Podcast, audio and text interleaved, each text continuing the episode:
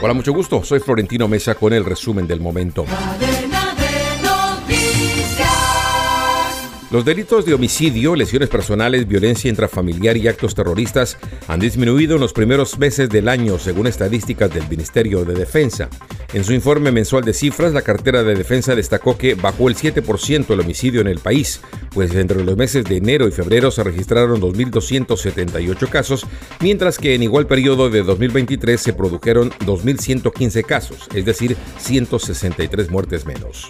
El presidente Gustavo Petro acusó al Clan del Golfo, la principal banda criminal del país, de manipular las necesidades de la población minera, que desde hace semanas protesta en la región del Bajo Cauca, donde han protagonizado acciones violentas. El mandatario ratificó que la fuerza pública tiene hoy la orden de ocupar el Bajo Cauca antioqueño, a la vez que convocó a la Cumbre Nacional Minera para dialogar con los pequeños representantes de ese gremio, con el objetivo de formalizar la actividad y ponerle fin a las protestas.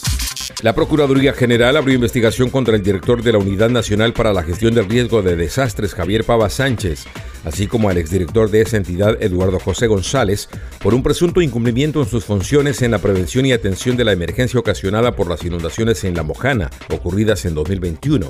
Por ese mismo hecho, también se inició investigación contra el ex subdirector para el manejo de desastres, Ariel Zambrano Mesa. La Armada Nacional interceptó en el Pacífico colombiano un semisubmarino con casi una tonelada de cocaína que, según las autoridades, tenía como destino Centroamérica. El semisumergible de 15 metros de largo, tripulado por tres hombres, fue detectado por las unidades de la Armada Nacional con apoyo de Cooperación Internacional y la Fuerza Aérea Colombiana. Un nuevo aparente caso de corrupción se registró en la gobernación de Sucre, esta vez por cuenta de la pagadora Lucy del Carmen Vergara, quien habría pagado doble de la nómina a los directivos profesionales administrativos y docentes vinculados a la Secretaría de Educación del departamento. La Procuraduría General de la Nación profirió pliego de cargos contra la funcionaria, quien será investigada y deberá atender los requerimientos de la entidad. La Tienda Express. Llegó la Tienda Express, el más espectacular programa de fidelidad para tenderos y consumidor final.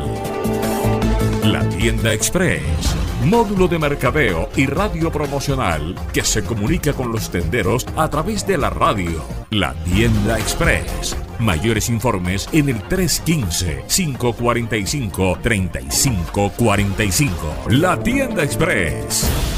En los deportes, la medallista olímpica de Colombia Ingrid Valencia está entre las mejores ocho mejores del Mundial de Boxeo Femenino que se celebra en la India y buscará avanzar a la disputa de medalla ante la búlgara Genadieva Slatislava Chukanova. En otros resultados para Colombia, Jenny Arias derrotó a Julia Coroli de Moldavia y Luisa Velázquez impuso a Lorna Simbi de Nigeria.